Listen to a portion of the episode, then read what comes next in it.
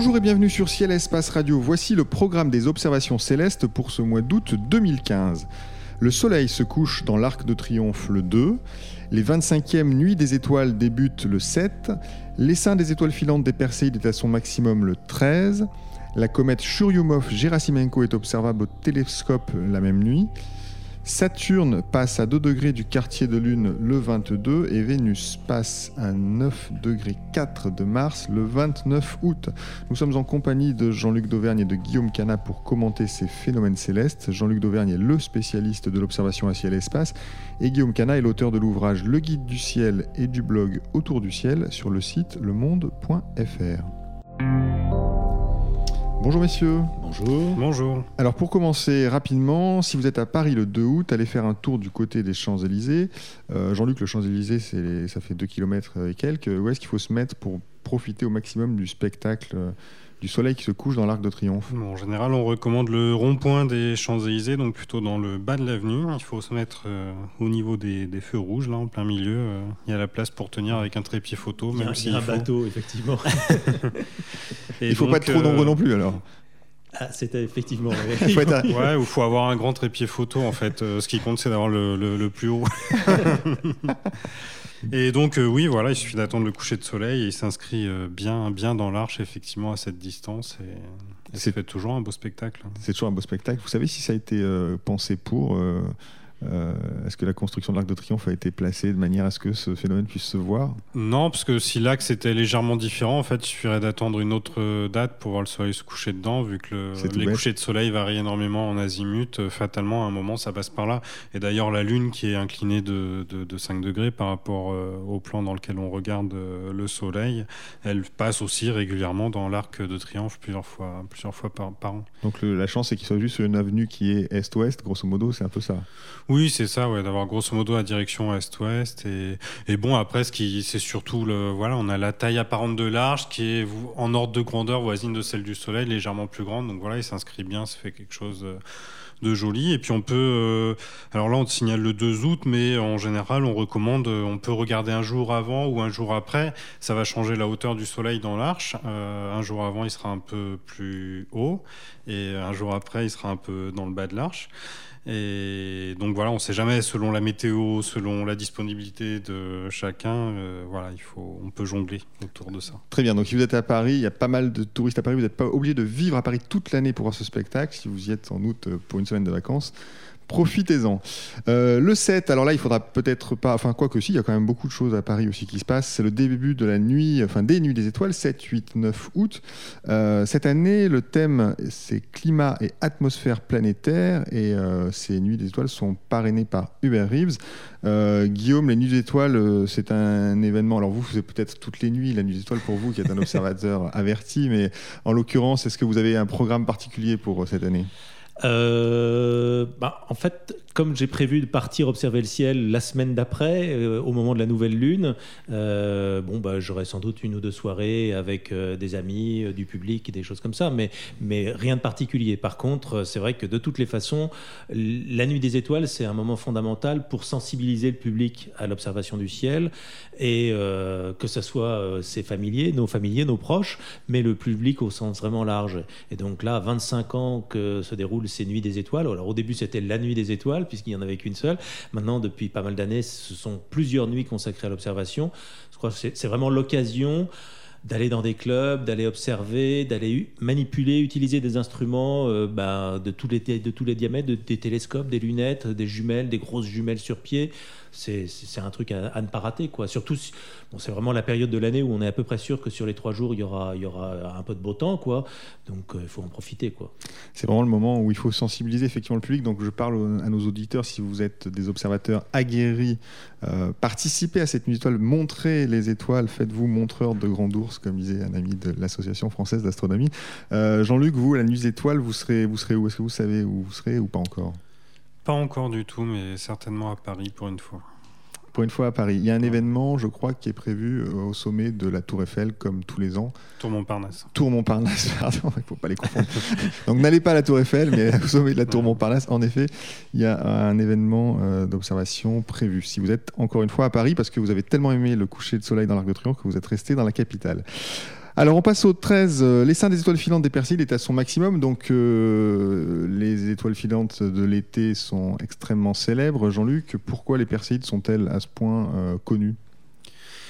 Alors, euh, elles sont pas connues parce que c'est, enfin, c'est pas le plus bel essaim d'étoiles filantes de l'année. euh, sauf que celui-là, quand même, il a la chance de tomber l'été. On a aussi les Géminides et les Quadrantides qui ont lieu en décembre-janvier, qui sont euh, des, essaims d'étoiles filantes assez importants. Mais c'est des époques, où on traîne un peu moins dehors.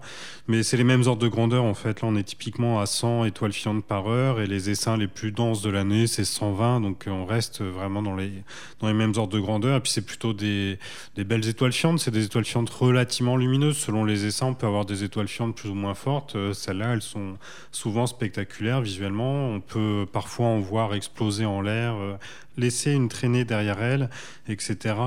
Donc euh, bah voilà, il faut pas hésiter à s'allonger dans l'herbe et puis contempler comme ça un long moment pour voir les plus belles d'entre elles. 100 euh, par heure, ça fait quand même beaucoup. Ça fait deux euh, chaque minute. Oui, bah après, il faut. Alors, en fait, le chiffre qu'on donne, euh, ce, chiffre, c'est euh, si on a le, point d'où elle, semble venir. Donc là, c'est la constellation de Persée. Si on a ce point-là qui est au zénith, alors c'est pas forcément le cas à n'importe quelle heure, etc. Et puis ni à n'importe quelle latitude, mais c'est bon, c'est plutôt pour fixer l'ordre de grandeur. Et puis après, si on regarde un moment, on va quand même avoir du mal à voir toute la voûte céleste euh, d'un coup, donc on peut en manquer.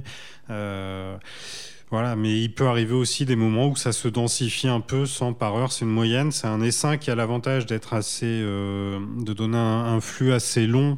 Euh, on, on va pas. Il y a des essaims qui donnent des pics d'étoiles filantes, des fois où on parle de 1000 étoiles filantes par heure, sauf que c'est une moyenne qui dure pendant 5 minutes. Ah oui. Du coup, il faut vraiment être au bon endroit et regarder au bon moment pour voir comme ça plein d'étoiles filantes qui arrivent d'un coup. Alors que là, les perséides, en fait, euh, c'est assez actif sur plusieurs nuits. Dès le début du mois d'août, on voit des perséides et pendant euh, deux, trois nuits, on a euh, quasiment ce flux. euh, alors, il varie un peu d'une nuit à l'autre, mais qui reste euh, assez constant. Donc, elles sont, de ce point de vue-là, elles sont très généreuses, en fait. Guillaume, vous avez un souvenir particulier de, de Perséide Enfin, vous les voyez quasiment tous les ans, j'imagine. J'ai plein de souvenirs de Perséide, mais vraiment ce qu'il faut préciser cette année, c'est qu'en plus ça se passe en période de nouvelle lune. Donc on n'aura pas du tout de gêne lumineuse provoquée par euh, le lampadaire euh, Sélène. Parce que c'est notre ennemi principal dans Eh ce oui, oui, la lumière, c'est notre ennemi principal. Alors naturellement, il fait s'éloigner des, des lampadaires et des de la pollution lumineuse artificielle. Mais euh, ensuite, quand on a des nuits comme ça sans lune, on se met un peu à la campagne. Si on a la chance, on part en moyenne montagne, euh, dans un endroit vraiment reculé. Et là, on est sûr de voir plein d'étoiles filantes. Moi, je me rappelle de plein d'observations d'étoiles filantes. Et comme le disait Jean-Luc, c'est un essaim qui a la particularité de donner régulièrement des étoiles filantes très brillantes qui laissent une traînée derrière elles, une traînée verdâtre ou rougeâtre. Et ça, c'est très spectaculaire à voir. Euh, Je me rappelle, moi, d'observations du ciel dans, dans, dans la Drôme, dans la Drôme provençale. Euh, on n'était pas très très haut, aux environs de 1400-1500 mètres d'altitude. Et euh, là, on, on- a vu une nuit euh, des étoiles filantes, mais qui pouvaient faire, euh, je sais pas, 60-70 degrés de long, donc traverser une bonne partie de la voûte céleste, plus brillante que Vénus, avec une coloration verte extraordinaire, émeraude. Bon, voilà, il y en a tous les ans, il y en a plusieurs comme ça. On le voit maintenant avec Internet qui permet aux gens de diffuser les images qu'ils font. Il y a toujours ici ou là sur la planète euh, quelqu'un qui avait la, chance de poser un appareil photo dans la bonne direction au bon moment et, de saisir une, de ces étoiles filantes un peu bolides. Et, ça, bon, c'est toujours, toujours très très beau. En plus, en plus, ça se passe dans la Voie lactée, donc euh, ok, c'est magnifique. Splendide. Jean- quand même une question un petit peu plus scientifique. Qu'est-ce qui fait, Jean-Luc, l'éclat des étoiles filantes et le fait qu'il y en ait des plus brillantes que d'autres Après tout, c'est toujours des petites poussières qui nous tombent dessus, non? Il y, a- il y a deux choses. euh, le premier paramètre qui est très variable, c'est la vitesse à laquelle les particules arrivent. Donc on a un nuage de poussière dans lequel passe la Terre. Et selon la, bah, la vitesse propre des poussières et la vitesse de la Terre, euh, soit on arrive quasiment face à face, soit de biais, etc. Et du coup, ça, c'est une première euh, différence assez importante et ça peut varier d'un facteur euh, 1 à 3 euh, entre les essaims d'étoiles filantes, peut-être même 1 à 4. Quoi. Enfin, on est typiquement euh, sur des vitesses de l'ordre de 50 km par seconde, mais des fois, c'est seulement 10 km par seconde pour certains essaims, d'autres, c'est 70. Enfin bref, c'est très très variable. Et puis, bah, l'autre paramètre euh, essentiel, évidemment, c'est la taille des poussières. Donc là, après, je ne sais pas si, si, ce paramètre il joue vraiment beaucoup d'un essaim d'étoiles filantes à l'autre, mais sans doute, en fait, chaque nuage est lié à une comète. Les comètes n'ont pas forcément toute la même structure. On sait qu'il y a d'autres essaims d'étoiles filantes qui ont tendance à donner des météores encore plus brillants, encore plus spectaculaires, et puis inversement, d'autres qui donnent des météores très discrets. Euh, qu'on va voir à l'œil nu, mais qui vont être tellement discrets qu'ils vont être difficiles à photographier. Très bien, alors on passe bah, justement aux sources finalement des étoiles filantes qui sont les comètes, puisque le 13, euh, donc c'est la même nuit, euh, enfin on peut l'observer j'imagine avant et après, la comète Churyumov-Gerasimenko est observable au télescope. Alors Guillaume, c'est pas une comète très spectaculaire, mais enfin c'est quand même une comète particulière pour nous, Churyumov Gerasimenko. Oui, bah, elle est particulière dans le sens que, alors déjà le 13, c'est pas la seule date où elle est observable. Hein. Euh, le 13, en fait, c'est le moment où elle est au périhélie. Donc sur son orbite, elle est au plus près du Soleil. Mais au plus près du Soleil, pour elle, c'est quand même 186 millions de kilomètres, donc elle est quand même loin du Soleil. Et c'est pour ça d'ailleurs qu'on a mis une sonde autour, que Rosetta est là-bas et, que l'orbiteur tourne autour du noyau de la comète euh, Churyumov-Gerasimenko depuis déjà maintenant le mois de novembre 2014. Et euh, bon, ensuite, pour ce qui est de l'observer en tant qu'amateur dans un instrument, euh, faut pas se leurrer, c'est pas la comète de Halley, c'est pas la comète Elbop, euh, c'est un tout petit truc, très peu, très peu lumineux. on devrait être au moment du périhélie aux environs de la magnitude 12 ou 13. c'est vraiment très peu brillant. En plus, c'est un objet diffus. il faut vraiment un bon télescope dans un ciel noir pour la pointer et voir quelque chose en direct. Photographiquement, par contre, c'est sans doute plus facile à, mettre en évidence. Mais Bon, euh, c'est une comète qui devient tellement importante pour nous, euh, pour nous Européens, mais aussi pour nous, euh, espèces humaines, parce que c'est quand même la première comète qu'on observe depuis aussi longtemps, sur laquelle on a un petit robot bah, qui s'est réveillé au, mois de juin, Philae, qui a communiqué au mois de juin, Rosetta, l'orbiteur, qui tourne autour, qui la photographie on espère tous qu'il va survivre justement à, l'activité croissante de la comète au moment du périhélie. Donc bon, euh, rien que pour ça, ça vaut le coup de se dire, allez, pensons un petit peu à Tchouri et allons jeter un œil dans sa direction. Exactement. Ce euh, jour-là, même si on n'arrive pas à la voir, au moins on aura pensé un peu plus à elle. Le 13, au moment où elle passe effectivement au plus près du, Soleil, on peut, on peut avoir une petite pensée et essayer de la capter, de l'observer. C'est un petit challenge qui finalement, Jean-Luc, pour les euh, astronomes amateurs. C'est, bah, enfin, la, elle est de magnitude 11, donc avec un télescope euh, de taille ordinaire d'amateur, de, on va dire entre 20 et 30 cm, euh, épingler quelque chose de magnitude 11, c'est faisable, sauf que visuellement, ça va pas être très spectaculaire. C'est à voir dans le ciel du matin, elle est pas très haute. On a dit qu'elle est au plus près du Soleil, ça veut dire que l'angle apparent entre la comète et le Soleil n'est pas très important. Euh, mais voilà, néanmoins, elle est, elle est bien là, on peut la viser, on peut la voir, on peut avoir une pensée émue pour elle, et puis surtout, on peut la photographier, et il est intéressant de noter que le... Bah, de plus en plus, en fait, on constate que dans les missions spatiales, euh, bizarrement, en fait, les, enfin, paradoxalement, les, agences spatiales euh, ont de plus en plus recours à des astronomes amateurs pour euh, épauler les missions spatiales. On voit le cas par exemple avec la sonde Cassini qui est des fois tellement près de Saturne qu'elle n'a pas une vision globale de la planète et des fois elle manque des choses ou alors des fois elle est côté nuit. Donc des fois les observations des amateurs depuis la Terre sont complémentaires. Euh, là, c'est même pas que la sonde elle est trop près, elle est dans la comète. Euh, la comète, on a une, enveloppe de gaz et de poussière autour. Là, elle est à l'intérieur. Et donc, si la sonde à un moment voit qu'il y a un geyser qui se réveille, qui balance beaucoup de matière autour de la comète à un instant donné, elle n'aura pas la vision de recul pour voir cette, ce jet de matière partir. Et du coup, il y a des astronomes professionnels bah, qui font appel aux amateurs, qui leur disent si vous avez des télescopes d'au moins 350 mm et puis des moyens d'enregistrer des images, et eh ben manifestez-vous. Il y a un site qui existe sur le site de la NASA dont on donne le lien dans le magazine Ciel et Espace et qu'on pourra aussi vous donner dans les, dans les commentaires du podcast. Euh, ah, sur ce site, bah voilà, on peut s'enregistrer et partager ces images et du coup peut-être produire des choses intéressantes euh, pour les professionnels.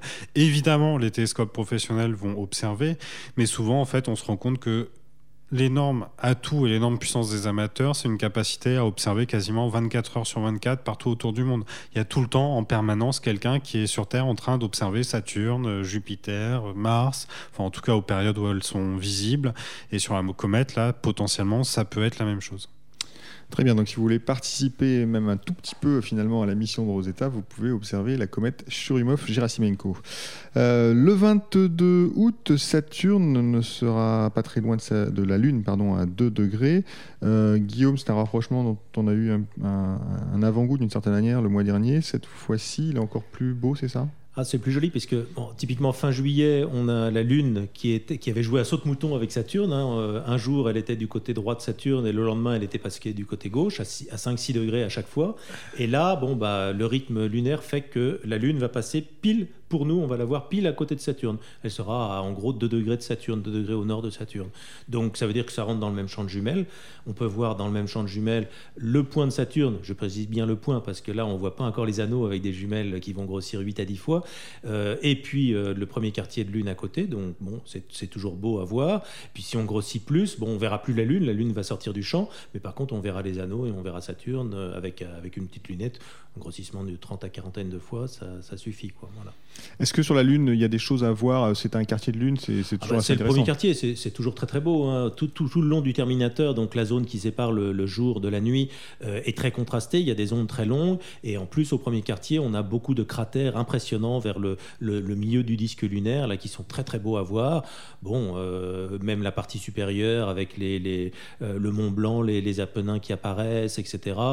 Euh, dans les jours qui vont venir, on va voir euh, euh, plus, Platon qui va, qui va se développer, qui va apparaître dans le, dans en plein jour. non, c'est une belle période. De toute façon, toutes les phases de la Lune sont, spectaculaires à voir dans un instrument. Et bon, le premier quartier, ça, ça vaut le coup d'œil. Euh, le 29 août, pour terminer ces éphémérides mensuelles, Vénus euh, passe à euh, un peu moins de 10 degrés de Mars, donc des planètes qui signent là leur retour dans le ciel du matin, c'est ça Guillaume Oui, c'est ça. C'est plus un rendez-vous qu'on signale de façon anecdotique. La, réunion n'est pas très grande, 9 hein, degrés, 10 degrés, c'est presque la largeur de la main, bras tendu, donc c'est vraiment éloigné dans le ciel. Mais ça nous signale simplement que, bon, ben voilà, après sa conjonction inférieure de la mi-août, Vénus est de retour dans le ciel avant l'aube. Euh, au, le petit, au petit matin, on va dire. Et Mars, c'est pareil. Euh, Mars réapparaît dans le ciel. Et euh, pour Mars, c'est intéressant de la voir revenir parce que ça veut dire qu'à partir de maintenant, elle va devenir chaque jour, chaque semaine, chaque mois de plus en plus brillante puisqu'on va vers sa prochaine opposition et qui sera assez spectaculaire avec Mars qui sera à ce moment-là plus brillante que Jupiter. Donc ça sera un, beau spectacle à voir, mais on en parlera dans quelques mois. Exactement, nous en parlerons dans les mois prochains. Alors nous approchons de la fin de cette émission. Guillaume, Jean-Luc, vous nous donnez chaque mois quelques pistes d'observation d'observation d'étoiles, de nébuleuses ou de galaxies. Ce mois-ci, quels objets nous conseilleriez-vous? Alors, je vais me tourner vers Guillaume en premier.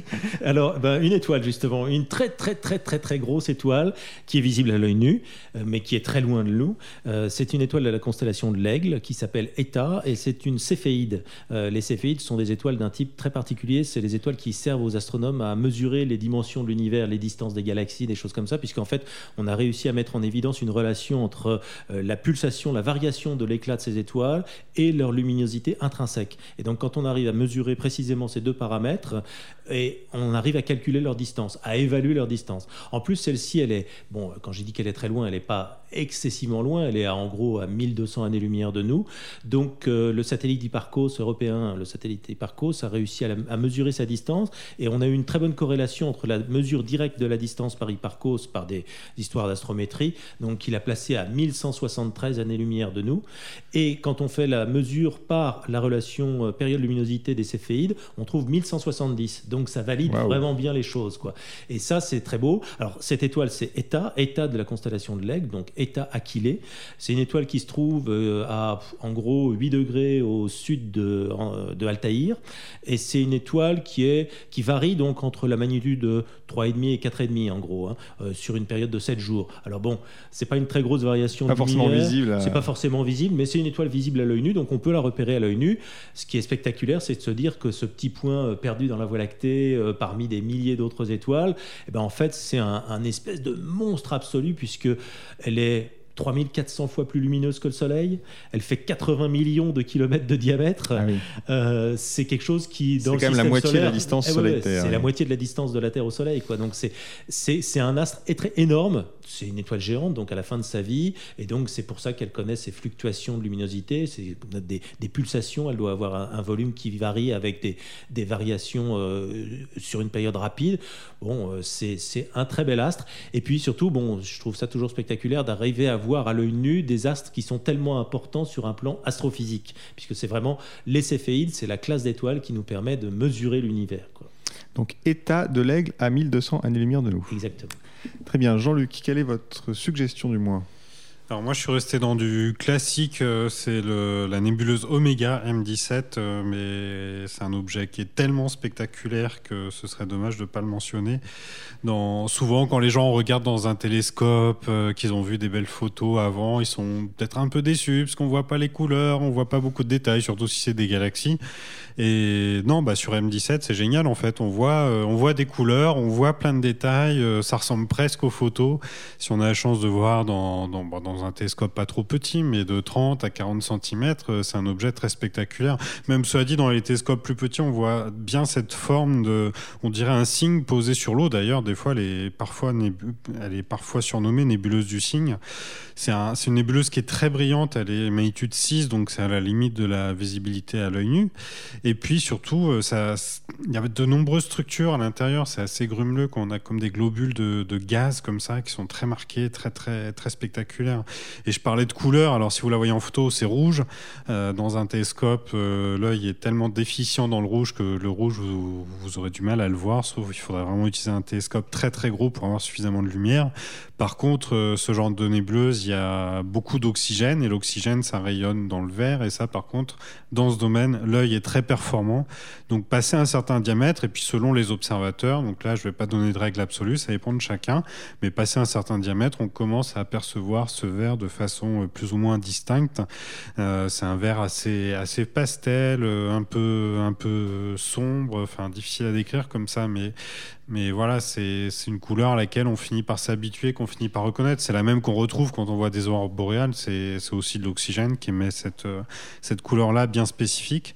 Bref, c'est un objet qui est voilà, grand, plein de détails. Euh, il se trouve dans le haut du Sagittaire, donc c'est pas très haut dans le ciel, mais c'est pas non plus trop bas, euh, surtout dans le sud de la France. Là, on a, il y a quand même beaucoup de, il y a quand même suffisamment de hauteur sur l'horizon.